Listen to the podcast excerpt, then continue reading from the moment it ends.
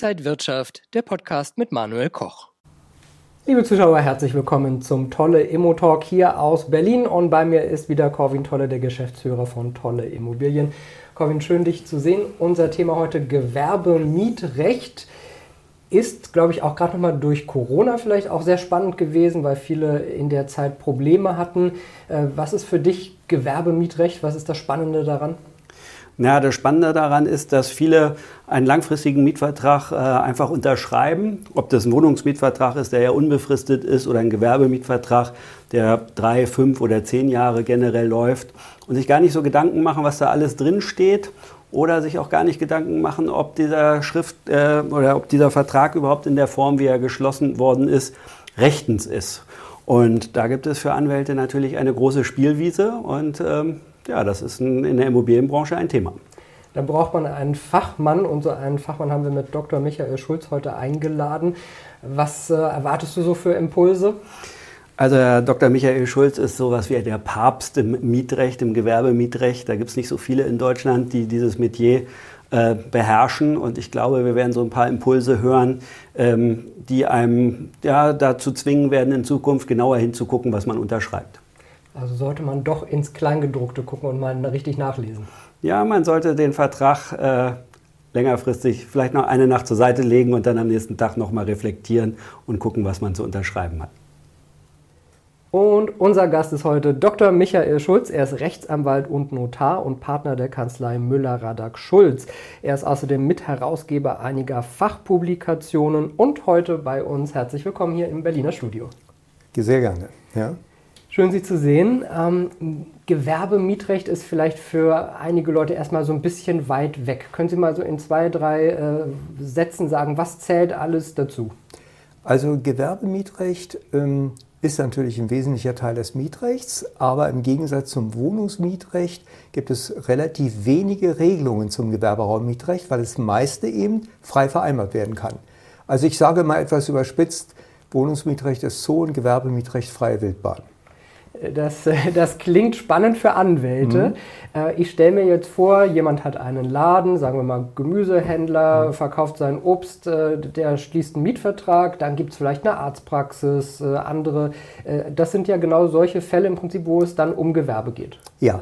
Das sind die klassischen Fälle und nach meinen Erfahrungen ist es so, dass die Einzelhändler, auch wenn sie keine Kette sind, sich oft äh, viel, viel besser behaupten können bei den Vertragsverhandlungen als der normale, auch intellektuelle Büromieter.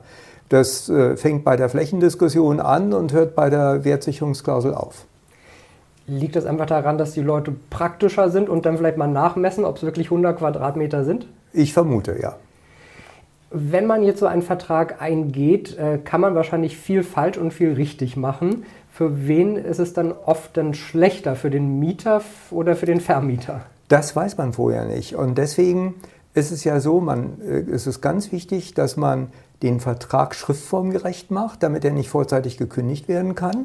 Und in dem Moment, wo man den Vertrag oder auch eine Nachtragsvereinbarung schließt, weiß man ja noch nicht, was für den einen Mandanten, wir vertreten also sowohl Vermieter als auch Geschäftsraummieter, ähm, man weiß ja beim Vertragsschluss noch nicht, was ist jetzt, wer hat eventuell fünf Jahre später mal Interesse, so einen Vertrag vorzeitig zu kündigen.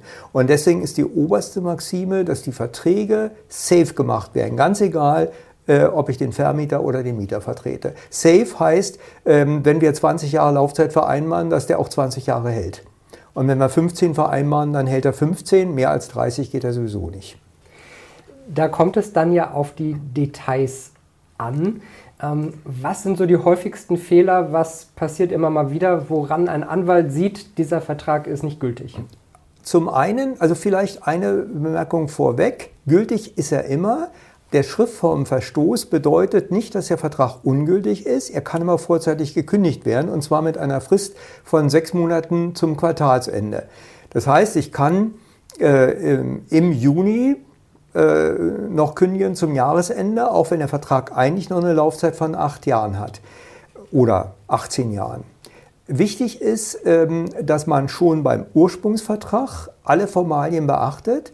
Äh, insbesondere ist beim Ursprungsvertrag wichtig, dass die Essentialien des Vertrages bestimmbar angegeben werden und dass alle Anlagen Insbesondere dann, wenn sich die genaue Lage zum Beispiel der, der Mietflächen nicht aus dem ähm, verbalen Teil des Vertrages ergibt, äh, dass die Anlagen fest verklammert werden mit dem Hauptvertrag und auch nie wieder ähm, von ihm getrennt werden, zum Beispiel um es für einen Steuerberater zu kopieren. Deswegen gehen, sind wir schon vor vielen Jahren dazu übergegangen, die Verträge zu ösen, sodass eine ähm, eine, eine, dass ein Auseinandernehmen der Vertragsbestandteile nicht möglich ist. Aber die meisten Fehler werden gemacht bei späteren Nachtragsvereinbarungen. Ähm, da denkt man, das ist vielleicht nicht so wichtig. Ich habe ja schon einen geösten Vertrag, ähm, zum Beispiel Mietänderungsvereinbarungen äh, sind in der Regel, wenn sie nicht auf einer Automatikklausel beruhen und im Vertrag schon fest vorgesehen sind, ähm, da reicht ein bloßer Schriftwechsel nicht. Da muss man einen förmlichen Nachtrag machen, der wiederum, wenn er Anlagen hat, geöst werden sollte. Das mit Ösen klingt nach einer sehr deutschen Sache. Äh, wenn die Ösen jetzt auseinandergehen, geht dann auch der Vertrag auseinander? Also hm, äh, die Ösen gehen in der Regel nicht auseinander ohne Gewalteinwirkung. Ähm, und wenn doch, äh, dann hat man ein Problem.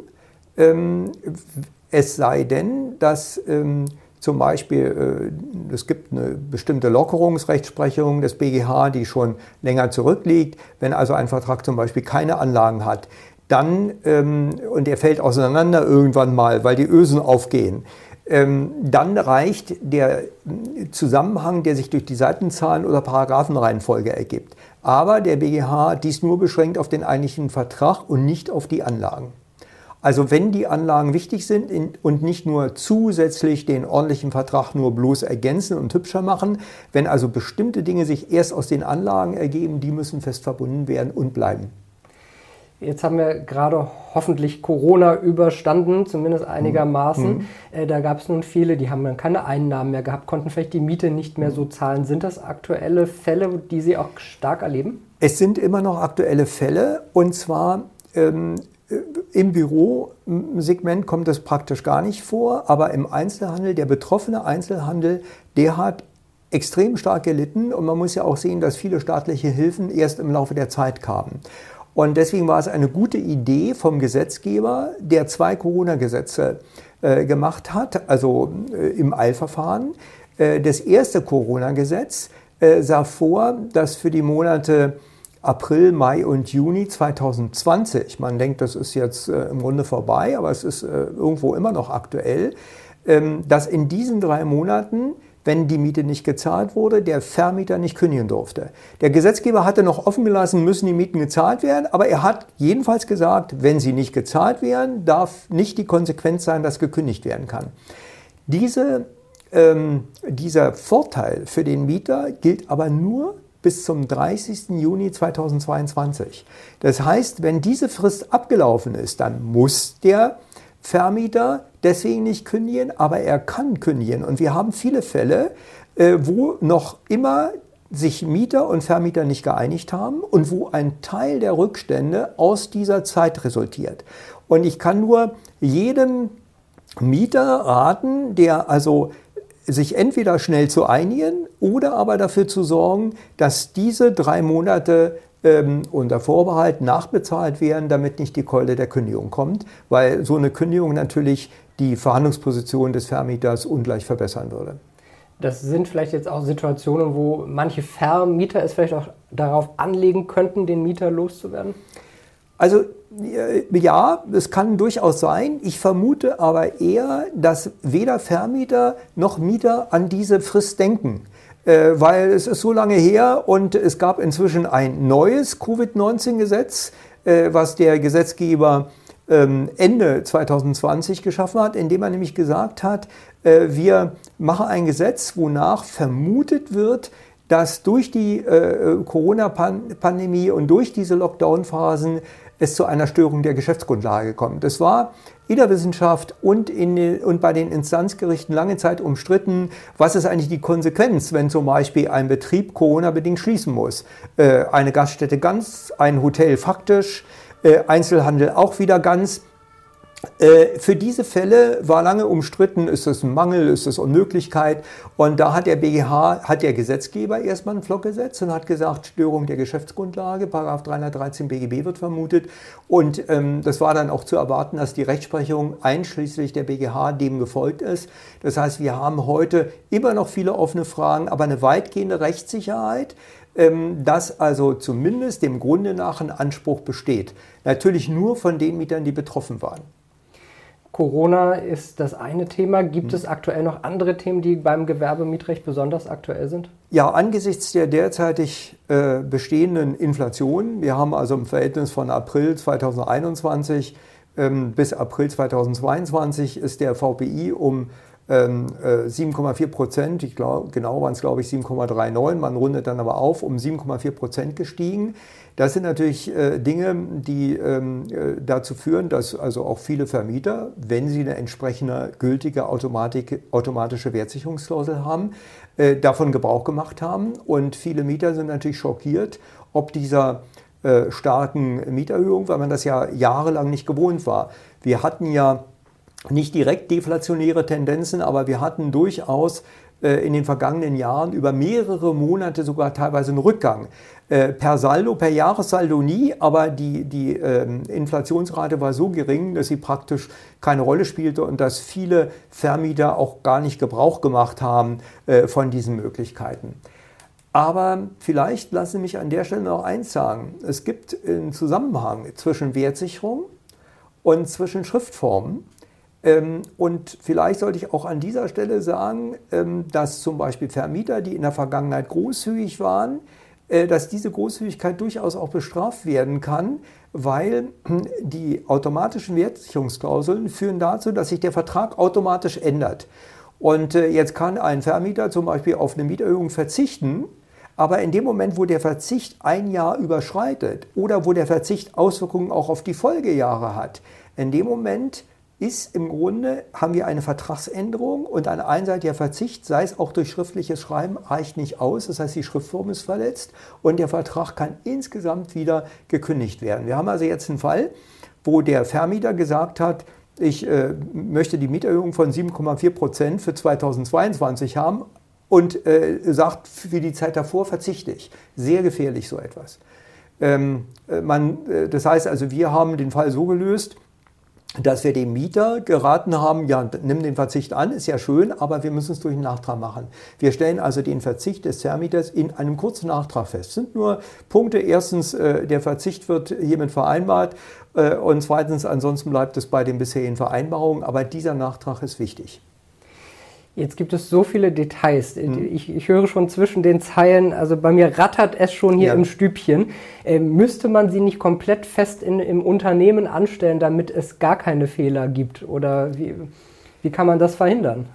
Also die, ähm, viele Unternehmen haben ja äh, Syndikusanwälte und ansonsten die, die, die, äh, die jetzt nicht selbst Juristen im Hause haben, äh, sollten an der Stelle sich immer wieder updaten. Das ist ganz wichtig und äh, wir haben also mit, mit vielen Mandanten auch solche entsprechende äh, Rahmenverträge. Ähm, ich denke, wenn das Bewusstsein einmal da ist äh, für Schriftformverletzungen, ähm, das ist schon, da ist schon viel wert, äh, dass die Verträge so gemacht werden, wie man sie machen will, aber dass immer noch mal abgeklärt wird, entsprechen sie auch der Schriftform. Äh, Corwin hat sie schon als, als Papst äh, hier angekündigt, als Koryphäe. Äh, wie ist das in, in, in seinem eigenen Fachbereich mit sich mit anderen auszutauschen? Also geht es da dann um die kleinsten Sätze? Ja, ähm, also wir sind auch, es gibt eine ganze Gruppe von sagen wir mal, circa 25, 30 Kollegen, die äh, sich sehr auf das Gewerberraummietrecht spezialisiert haben. Wir sind im Austausch, wir treffen uns regelmäßig einmal im Jahr. Das ist auch immer ähm, äh, sehr äh, erbaulich für, für alle anderen. Und äh, wenn wir also einen Fall haben, wo auf der Gegenseite ein, Kollege ist, wo wir wissen, der ist also spezialisiert aufs Gewerbemietrecht. Das erleichtert natürlich die Verhandlung kolossal. Man kann gemeinsam äh, auf ähm, vernünftiges Risiko abschätzen und viele Prozesse vermeiden. Äh, wenn ich gerade da wieder einen Vergleich zum Wohnungsmietrecht schließe, ähm, viele Richter wissen manchmal gar nicht, wie viel die Anwälte im Gewerbemietrecht, die, wie sehr die Anwälte im Gewerbemietrecht die Richter entlasten. Also ich denke, es ist äh, umgekehrt proportional wie im, wie im Wohnungsmietrecht. Äh, die weitaus größte Zahl der Fälle wird außergerichtlich geregelt und verglichen und nur ein äh, kleiner Restbetrag kommt überhaupt zu den Gerichten. Wenn wir so einen kleinen Ausblick nochmal wagen, gibt es irgendwelche Themen, die in den nächsten Monaten, Jahren noch ganz akut sind? Also äh, zum Schriftformthema, äh, da ist die Bundesregierung dabei, äh, diese Vorschrift, die es übrigens nur in Deutschland gibt, die gibt es auf der ganzen Welt nicht, ähm, diese Vorschrift abzuschwächen, deutlich abzuschwächen, weil sie widerspricht ja irgendwo schon dem Grundsatz Pacta sunt servanda. Die alten Römer haben schon gesagt, Verträge sind zu halten. Und wenn ich einen Vertrag über 20, 25 oder 30 Jahre vereinbare, dann geht es eigentlich nicht, dass er vorzeitig gekündigt wird. Aber ähm, das wird noch eine Weile äh, dauern. Die derzeitige ähm, Intention des, äh, des Bundesministeriums für Justiz liegt darin, dass man die strenge Schriftform nur auf den Ursprungsvertrag beschränkt und dass man etwas lockert für Nachträge. Das ist ein erster Ansatz, der ist aber umstritten. Ich denke, es wird durchaus noch einige Zeit dauern, bis da was kommt. Es wird sich aber was ändern. Und äh, was im Gewerbemietrecht auch immer ein Thema ist, ist die Flächendiskussion, weil äh, bei Wohnfläche weiß man, Wohnfläche ist im Grunde Wohnfläche, die unterscheidet sich nur darin, äh, in welchem Umfang Balkon- und Terrassenflächen angesetzt werden. Im gewerblichen Mietrecht unterscheiden sich die Flächenmaßstäbe sehr, bis zu 30 Prozent. Herr Dr. Schulz, ich habe das Gefühl, auch wenn da Änderungen kommen, Sie werden, glaube ich, nicht arbeitslos. Ich hoffe. Corwin, eine Menge Holz, eine Menge Details, die wir von Dr. Michael Schulz jetzt gehört haben. Was nimmst du mit? Also mir klingen noch die Ohren, Manuel. Ja, ich muss das nochmal alles äh, sacken lassen. Aber ich, ich, bin ja Immobilienmakler ja, oder modernen Transaktionsmanager. Und ich glaube, ich habe gelernt, dass es ganz wichtig ist, auch wenn man einen Ankauf oder einen Verkauf einer Immobilie plant, sagen wir mal einer größeren Gewerbeimmobilie mit mehreren Gewerbemietverträgen, dass es ganz wichtig ist, darauf zu gucken, ähm, ob das sozusagen ordentliche Mietverträge sind, die der Schriftform waren. Ja? Und das ist dieser Begriff Due Diligence. Es gibt Technical Due Diligence, es gibt Legal Due Diligence. Und das ist das, was äh, der Käufer machen muss. Er muss sich genau die Mietverträge angucken, ob er in Zukunft auch die Miete kriegt, die er mitkaufen will. Ich habe das Gefühl, man braucht aber wirklich auch einen Spezialisten, der sich da in jedem Detail auskennt. Ja, deshalb hatte ich ja gesagt, Michael Schulz ist ein Papst. Ja, Dr. Michael Schulz ist einer der Koryphäen im deutschen Gewerbemietrecht und das haben wir, glaube ich, auch gerade gehört. Ich glaube, wir hätten hier noch weitere Stunden zuhören können und ähm, hätten diesen Deep Dive ins deutsche Gewerbemietrecht gekriegt. Und ähm, ja, es ist gut, dass es solche Leute am Markt gibt. Guckst du jetzt noch mal selber in deinen Gewerbemietvertrag rein? Lieber nicht. Also ähm, ich bin ganz zufrieden mit meinem Gewerbemietvertrag am Kurfürstendamm und der ist auch, da gibt auch schon den ersten Nachtrag und ich will auch den zweiten Nachtrag haben. Und ähm, manchmal muss man auch vertrauen können und äh, zufrieden sein mit dem, was man hat. Nicht, dass die Ösen aufgehen. Die Ösen sind gefährlich, ja. Dankeschön an Corwin Tolle, den Geschäftsführer von Tolle Immobilien. Liebe Zuschauer, danke für Ihr Interesse. Mehr Infos gibt es noch unter tolle-immobilien.de. Danke für Ihr Interesse. Alles Gute und bis zum nächsten Mal. Und wenn euch diese Sendung gefallen hat, dann abonniert gerne den Podcast von Inside Wirtschaft und gebt uns ein Like.